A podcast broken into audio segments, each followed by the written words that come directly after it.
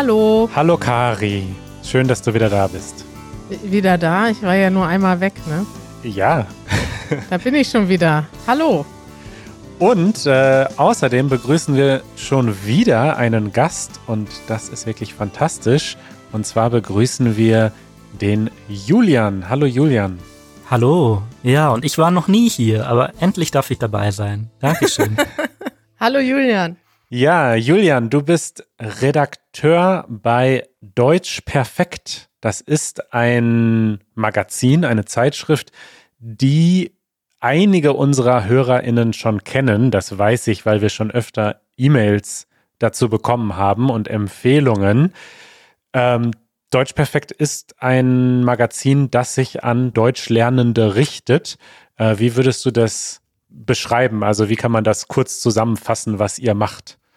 Ja, also Sprachlernzeitschrift, das ist eigentlich die beste und äh, kürzeste Definition, aber mh, hm, ja, wenn du sagst, ähm, es ist eine Zeitschrift für Lernende der Sprache, kann ich vielleicht noch ergänzen, wir haben so viele Leserinnen aus der ganzen Welt, die eigentlich schon ähm, sehr gut Deutsch können, aber vielleicht im Moment gar nicht in einem deutschsprachigen Land leben. Ähm, das heißt, sie haben mal intensiv die Sprache gelernt, wollen aber ein bisschen up-to-date bleiben und sich vielleicht auch so fühlen, als ob sie jetzt in Deutschland oder der Schweiz oder in Österreich wären. Also ähm, es ist für alle gut. Egal, ob du jetzt schon Deutsch kannst oder es gerade lernst, du hast dann einen Blick in die deutschsprachige Welt und äh, in die Länder, ihre Kultur und auch äh, ja ähm, zu den Themen, über die dort gerade diskutiert wird. Also ja, und das ist ja auch eine große Schnittmenge zwischen unseren beiden Projekten. Und das ist auch der Grund, warum wir dich heute eingeladen haben. Ähm, es gibt noch andere Dinge, die uns verbinden. Ihr habt ja auch solche Vokabellisten dann am Rand, am Rande des Textes. Ähm, mhm. Das hat mich auch sehr erinnert an unsere eigenen Vokabellisten. Ähm, und ja, du bist äh, dort Redakteur. worüber schreibst du? Hast du irgendwie ein Spezialgebiet oder ein, äh, einen Schwerpunkt, den du machst? Ja, also es gibt äh, sogar einen speziellen Titel für uns. Wir hier in der Sprachredaktion sind also Sprachredakteurinnen und Sprachredakteure. Das bedeutet zuerst einmal, äh, wir sind vielleicht nicht die ausgebildeten Journalisten, aber ähm, haben zum Beispiel Deutsch als Fremdsprache studiert und auch gelernt, wie man diese Sprache unterrichtet. Also ähm, meine Kolleginnen ähm, waren auch lange als Lehrerinnen aktiv und ich selbst bin ja auch noch ähm, Lehrer an der Volkshochschule und anderen Sprachschulen, Instituten.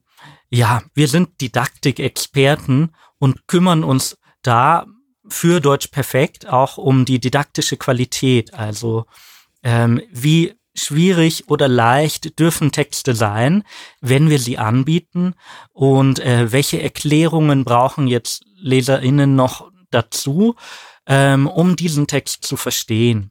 Aber auch in unseren Sprachteilseiten, wo wir ja Grammatik, Vokabular, ähm, Alltagssprache, Redemittel oder auch ähm, Schreibmittel anbieten.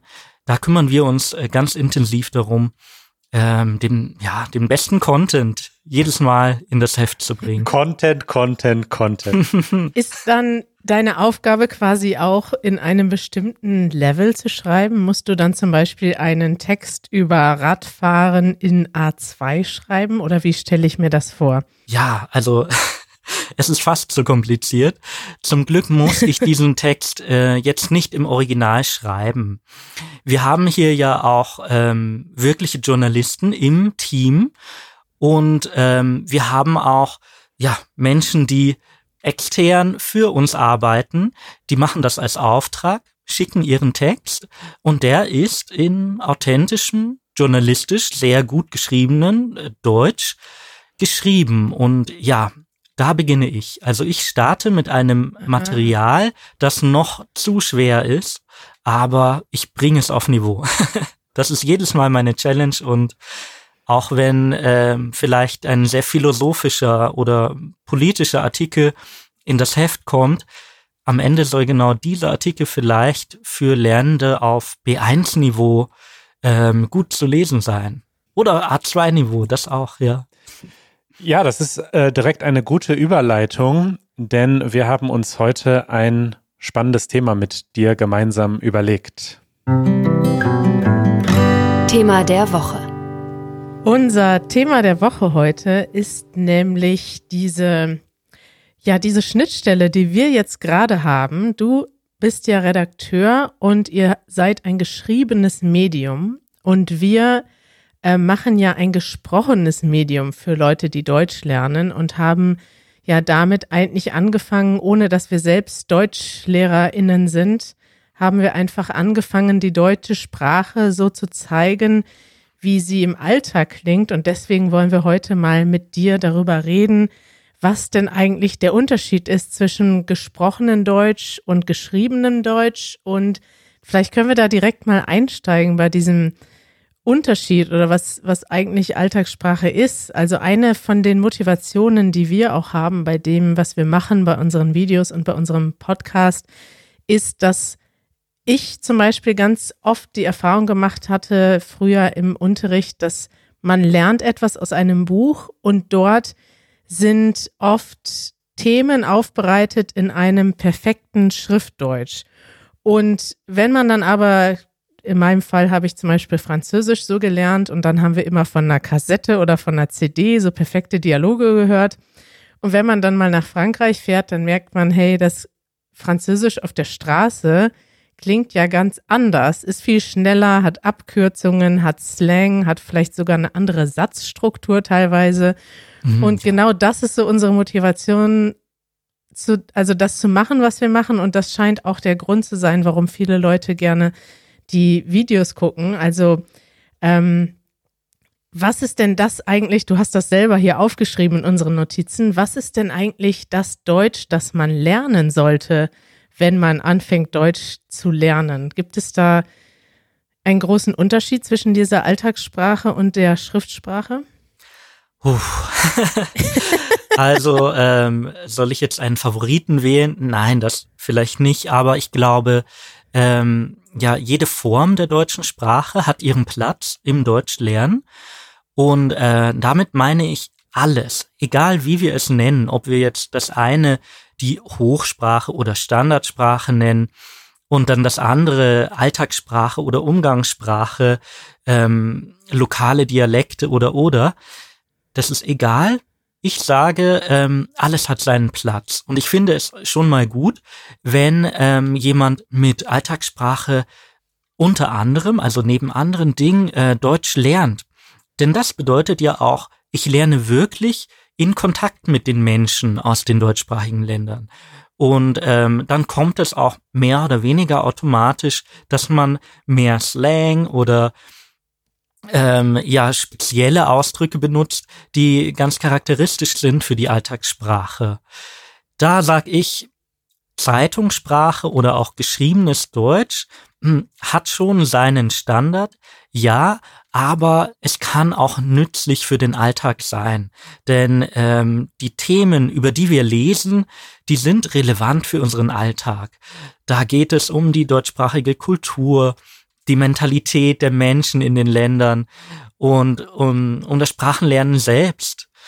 Ähm, ja, über den Verkehr, über ähm, die Musik, ähm, die Literatur. Also das alles trifft man eigentlich öfter im geschriebenen Deutsch und das ist unser Material, über das wir sprechen. Ja, mit Freunden natürlich mehr in der Alltagssprache, im beruflichen Kontext dann vielleicht standardisierter. Hm. Ja, das ist ganz interessant, weil das hat natürlich auch so einen Aspekt von formell und informell. Also das, was man im geschriebenen Deutsch lernt, ist natürlich das, was man auch eher im formellen Kontext, im Beruf braucht. Also man kann jetzt nicht mit Slang irgendwie sich irgendwo bewerben. Und gleichzeitig kann es natürlich auch umgekehrt passieren, dass wenn man nur diese Schriftsprache lernt, sage ich mal, dass man dann in der Alltagssprache oft ja vielleicht zu zu steif ist mit den Phrasen und Formulierungen, die man hat oder vielleicht ähm, auch manchmal Sachen nicht versteht, die natürlich in der gesprochenen Sprache vorkommen. Vielleicht können wir erstmal darüber sprechen, was sind denn eigentlich die Unterschiede zwischen dem geschriebenen und dem gesprochenen Deutsch? Was würdest du denn sagen, sind so die größten Unterschiede, die es gibt im Deutschen? Und sind die Unterschiede überhaupt so groß im Vergleich zu anderen Sprachen? Also, ähm, um es mal auch mit Französisch zu vergleichen, du hast ja das Beispiel genannt. Für uns, die wir jetzt vielleicht in der Schule Französisch gelernt haben, sieht es so aus, als ob die Unterschiede im geschriebenen oder Schulfranzösisch und im gesprochenen Französisch riesig sind. Ja, das kann auch sein.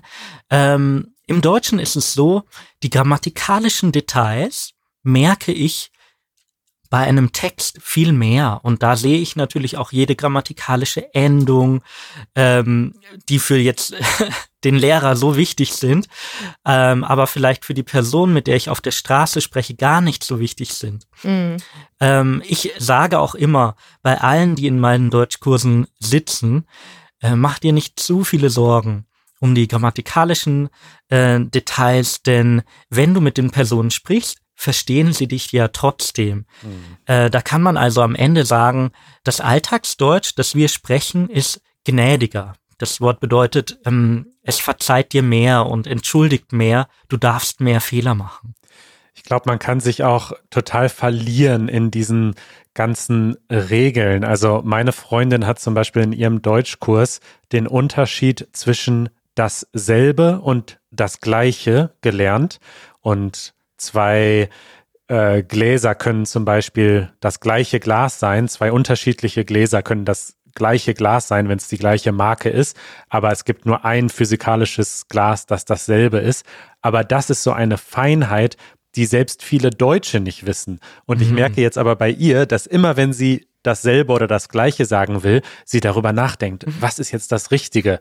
Und ich glaube, das ist so äh, die Gefahr bei Deutschkursen, wenn man so sich so stark auf die Regeln fokussiert. Was ist jetzt die eigentliche Regel, dass das dann fast ähm, einen daran hindert, flüssig zu sprechen am Ende. Ja. Ja, ja. Da kommen dann die Blockaden. Ich finde das auch toll, was du gesagt hast gerade, dass das, ähm, dass man eigentlich sich nicht so sehr darauf äh, versteifen muss, dieses Deutsch, also die Grammatik wirklich perfekt zu lernen und immer perfekt zu sprechen, weil das Wichtige ist tatsächlich, also ich sehe bei vielen Deutschlernern diese Hürde des Flüssigsprechens als viel größer an als das der perfekten Grammatik, weil dieses Flüssigsprechen hat ja auch viel mit Angst zu tun und mit Angst irgendwie was Falsches zu sagen, irgendwas zu sagen, was vielleicht nicht so intelligent klingt. Und natürlich trägt dann ein falscher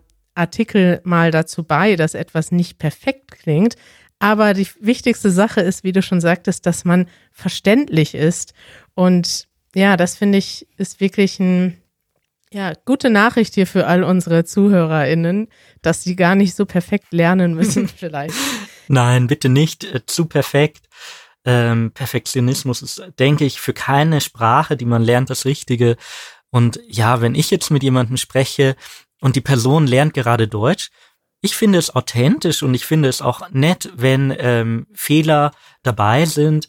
Ich glaube, wir verbinden uns auch auf einem, ja, so emotionalen Level ganz gut, wenn man Fehler macht. Ich sage dann immer, oh, wir haben den Vibe ähm, zusammen, ja, dass wir nicht perfekt sein müssen, dass es ein informeller Kontext ist, dann kann man auch Freunde werden. Und ähm, ja, das ist natürlich auch der Wunsch von den meisten Lernenden. Ich möchte Kontakt zu den Menschen in den deutschsprachigen Ländern aufbauen und äh, Freunde gewinnen. Ja. Ja, richtig. Mut zur Lücke, sagt man ja auch hm. in Deutschland. das stimmt. Gibt es denn überhaupt, also wenn wir jetzt mal in konkrete Beispiele gehen, gibt es denn Beispiele, wo Grammatik anders ist im geschriebenen als im gesprochenen Deutsch? Oh ja.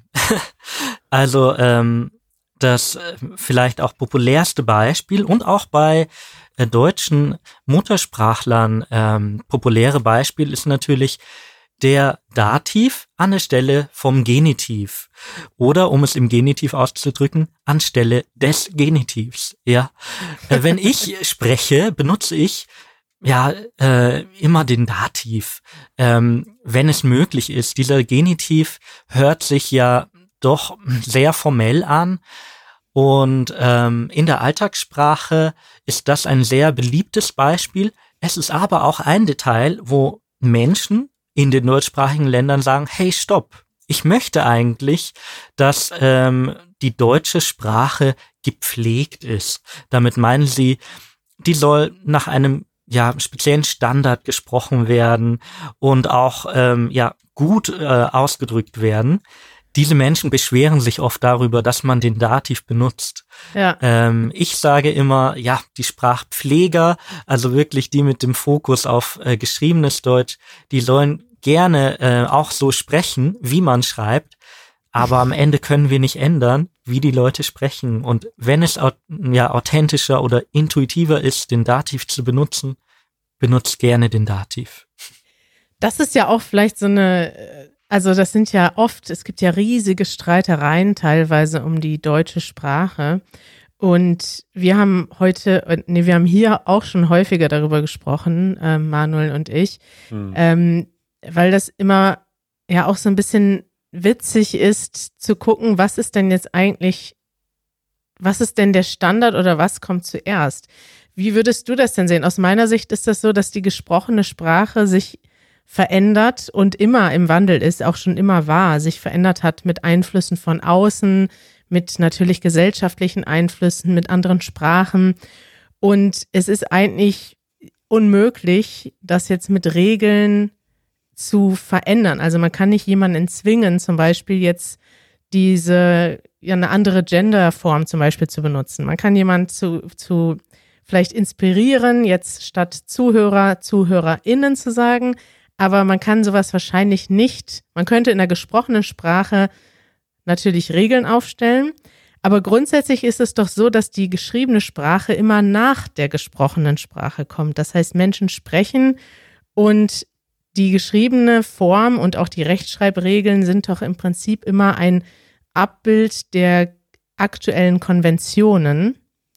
Und die gesprochene Sprache verändert sich erst und dann irgendwann die geschriebene Sprache, oder? Hm. Also wenn ich es richtig verstehe, die gesprochene Sprache reformiert unser Deutsch und vielleicht ist die geschriebene Sprache ein bisschen konservativer.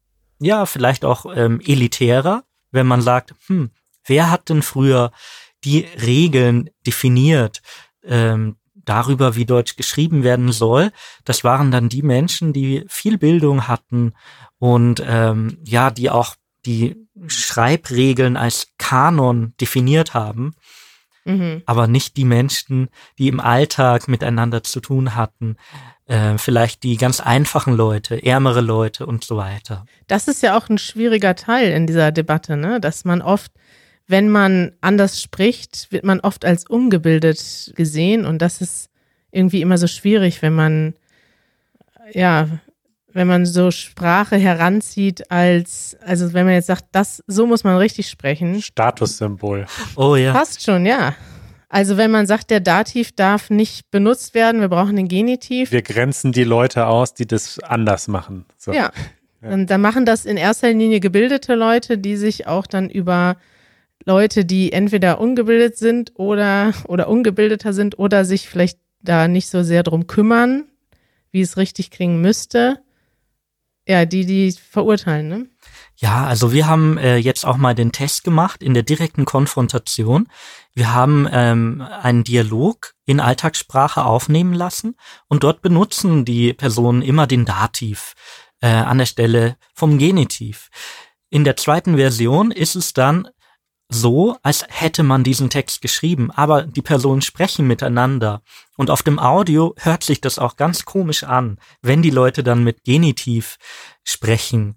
Ähm, das war jetzt zufällig ein Beispiel aus unserem aktuellen Heft, also Deutsch Perfekt 721.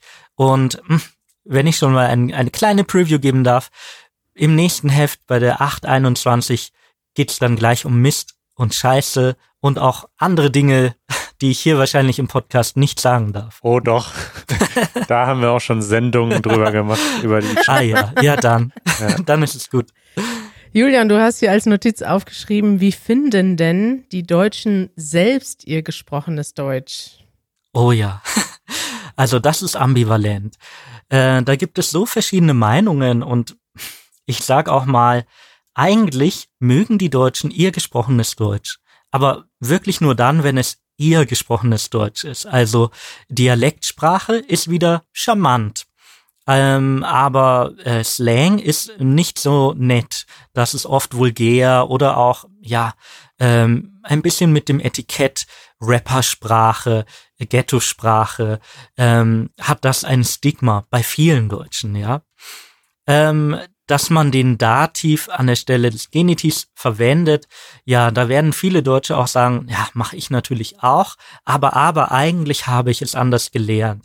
Also ich sehe da äh, auf der einen Seite den Lokalpatriotismus, ich spreche gerne Schwäbisch, Bayerisch oder Sächsisch, ähm, und ähm, ja auch die Liebe für die ganz speziellen idiomatischen Ausdrücke, also Re äh, Redewendungen, da ist Alltagssprache ganz positiv konnotiert. Und dann auf der anderen Seite das elitäre Denken, nein, also Alltagssprache, das ist doch nichts. Ich muss dich korrigieren. Ja, das, das kommt tatsächlich manchmal durch, dieses äh, elitäre Denken. Also Sprache hat immer viel mit, mit, ja, mit Bildung und manchmal auch mit Klassen zu tun, kann man das so sagen? Oh ja, dem, also, der soziale Status. Mhm. Dialekte passen da auch ganz gut ins Thema. Würdest du denn jemandem anraten, das schreiben uns natürlich sehr häufig Menschen, die jetzt zum Beispiel Deutsch lernen und dann aber in die Schweiz ziehen oder eben vielleicht ins in die äh, schwäbischen Regionen oder nach Österreich und dann, obwohl sie vielleicht unsere Videos und unseren Podcast fließend verstehen, auf der Straße trotzdem oft nichts verstehen, weil der Dialekt so stark ist. Was würdest du denen empfehlen? Wie sollte man am besten Deutsch lernen oder den Dialekt lernen? Ah ja. Also ähm, diese Erfahrungen, die kennen vielleicht jetzt auch äh, MuttersprachlerInnen, die ähm, in eine andere Region umziehen und dann fühlen sie sich ein bisschen fremd. Man bleibt im selben Land, aber trotzdem äh, ja hat man nicht den gleichen Vibe mit den Leuten, die dort sind, denn die sprechen alle in ihrem lokalen Dialekt und man selbst spricht natürlich Hochdeutsch, weil man äh, jetzt nicht mit der eigenen Lokalsprache äh, invasiv ähm, dort ähm, ja auftreten möchte und äh, weil man auch sagt, ja, alle hier kennen ja Hochdeutsch. Aber mein Tipp, äh, hör gut zu, in diesen Momenten ist es ähm, immer die beste Idee, ruhig zu warten, zuzuhören und sich auch nicht zu viel darüber zu ärgern, dass die Menschen vielleicht Lokalsprache verwenden und ähm, dadurch hm, ja einen kleinen exklusiven Club formen und man selbst ist noch nicht Mitglied in diesem Club. Ärger dich nicht, hör gut zu, beobachte ein bisschen und wähle einmal, vielleicht auch in einer kleinen Liste, in einem Notiz, ähm, Heftchen. Ein paar Wörter, die du besonders interessant findest. Also ähm, das äh, können dann idiomatische Ausdrücke sein oder ganz lustige ähm, Wörter, auch äh, Ausdrücke, die ähm, vom Klang her, also mit den Lauten, sehr interessant und exotisch ähm, ja in deinen Ohren klingen, dann notierst du das einmal so, wie du es hörst und fragst später jemanden, hm, habe ich das eigentlich richtig aufgeschrieben und was bedeutet das? Und so kam auch zum Beispiel eine Freundin zu mir, ähm, sie kann eigentlich schon sehr gut Deutsch, aber weil ich ja aus München komme, sage ich dann doch öfter am Ende eines Satzes gä. Und sie hat äh, dieses gä äh, bemerkt und dann auch irgendwann notiert und äh, hat mich gefragt, ähm, schreibt man das mit GE oder GE? Und ich, wenn ich ehrlich bin, äh, weiß gar nicht, wie man das schreibt, aber ich konnte ihr dann erklären, äh, was wir hier jetzt in, in München oder in Bayern damit meinen. Sprichst du bayerisch? Ah, das nicht. Das würde ich nicht sagen. Also als, als ähm, Stadtmensch und auch jüngerer Mensch spreche ich kein Bayerisch. Ich verstehe aber, wenn die Menschen hier äh, Bayerisch sprechen, das machen ja auch nicht nur die älteren Leute in der Region, ähm, auch manchmal jüngere und ähm, das verstehe ich dann schon vielleicht besser als jemand, der ganz aus dem Norden kommt, ja. Also vielleicht wäre ein guter Tipp, erstmal doch das Hochdeutsche, Standarddeutsche zu lernen und dann sich so langsam heranzutasten. Und wenn man den Dialekt dann ein bisschen versteht, reicht das ja auch schon, denn die meisten Leute, zumindest in den größeren Städten, verstehen ja auch ähm, Hochdeutsch. Manuel, du bist ja auch mal in die Schweiz gezogen. Hast du da angefangen, Schweizerdeutsch zu sprechen? Nee, das ist auch ganz schwierig, denn ähm, im Gegensatz zu einer komplett anderen Sprache, die man vielleicht lernt, wo es vollkommen okay ist, einfach mal so erste Gehversuche zu machen und erste gebrochene Sätze zu sprechen, ist es bei so einem Dialekt ganz leicht, ja, so ein bisschen lächerlich zu wirken, wenn man das versucht nachzumachen, aber das noch nicht so wirklich schafft. Und ja. meine persönliche Erfahrung war dann, dass die meisten Schweizers eigentlich bevorzugen, dann beim Hochdeutsch zu bleiben. Oder sie sind dankbar, äh, wenn man es versteht, wenn sie in ihrem Dialekt sprechen können und man versteht es problemlos, aber sie möchten dann eigentlich nicht, dass man das versucht nachzumachen aus ihrer Sicht, sondern sie verstehen natürlich Hochdeutsch und ähm, dann ist es auch okay, wenn man selbst Hochdeutsch oder Schriftdeutsch, wie man in der Schweiz sagt, dann spricht. Ja. Ja. Dazu fällt uns nicht mehr ein. Gell? Gell? Oder? Ne? Wa? Ne? Genau, im Ruhrgebiet sagen wir eher wa, wa. oder ne. Ja. oder das ist, woll. Ist, das ist auch, das ist auch typisch deutsch, dass man diese Bestätigung am, an, am Ende des Satzes äh, hat, dieses ne. Äh, und das gibt, oder dieses oder. Und das gibt zum Beispiel im Englischen ja nicht. Also da fragt man, da fragt man nicht, also das ist ja so ein Bestätigungs, wie nennt man das, so ein Partikel oder Ja, ein, mhm. mit dem man nochmal eine, man möchte quasi ausdrücken, man möchte von dem anderen eine Bestätigung, dass er zugehört hat oder verstanden hat, ne? Man möchte Genau. quasi die Kommunikation am Laufen halten, ne? Ja, es ist ein sehr kommunikatives Partikel. Mhm. Ja. Ich meine, es gibt es schon auch im Englischen und da gibt es auch unterschiedliche regionale Varianten. In Indien äh, sagt man zum Beispiel sehr viel isn't it am Ende des Satzes. Hm. Und ähm, Ah, ich dachte, das sagt man überall im englischsprachigen Raum. ja, ich glaube, man kann das auch überall sagen, aber in Indien ist mir das besonders stark aufgefallen. Da kommt das gefühlt nach jedem zweiten Satz. Also das fand ich sehr spannend. Cool. Also vielleicht können auch ähm, User oder Fans von äh, Easy German ähm, sich melden und sagen, ja, wie ist das in eurer Sprache? Mir selbst fällt jetzt äh, Mandarin Chinesisch ein. Die haben Ba, ne? Holländisch, die haben Hor am Ende und ja, da gibt es, äh, glaube ich, viele Sprachen, die ähnlich wie ähm, das Deutsche funktionieren das stimmt. oder die deutschen Dialekte. Das ist eine schöne Idee und eine schöne Hausaufgabe. Mhm. Schreibt doch mal einen Kommentar unter diese Podcast-Episode, äh, was ihr in eurer eigenen Sprache am Ende des Satzes sagt, wenn ihr in irgendeiner Form eine Bestätigung bekommen möchtet. Das ist doch eine gute Hausaufgabe, ne? Das ist eine Top-Hausaufgabe, Manuel. Ja, Julian, es war sehr spannend, äh, ein bisschen Einblick zu bekommen in äh, dein Wissen und deine Arbeit bei Deutsch Perfekt. Wir werden das natürlich verlinken. Ihr habt ja auch eine Website und ansonsten findet man euch ähm, im Zeitschriftenhandel, der in Deutschland eine wichtige Rolle spielt. an den Kiosken, aber vielleicht auch im Ausland in einer internationalen Buchhandlung oder Bahnhofskiosk. Da, Ja. da sind wir auch zu finden in ganz schön vielen Ländern, vielleicht schon 100, über 100 Länder. Wow. Im Bahnhofskiosk eures Vertrauens.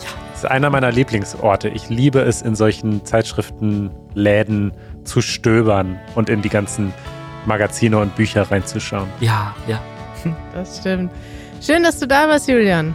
Ja, ich danke euch. Es hat super Spaß gemacht mit euch. Äh, Ihr seid ein sehr chilliges Team.